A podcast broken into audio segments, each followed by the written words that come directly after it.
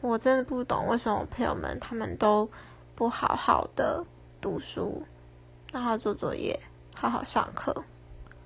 每次去上课的时候，看到他们不是划手机就是睡觉，然后根本就不听老师在说什么。然后要做作业的时候，才在那边一直东问西问，东问西问。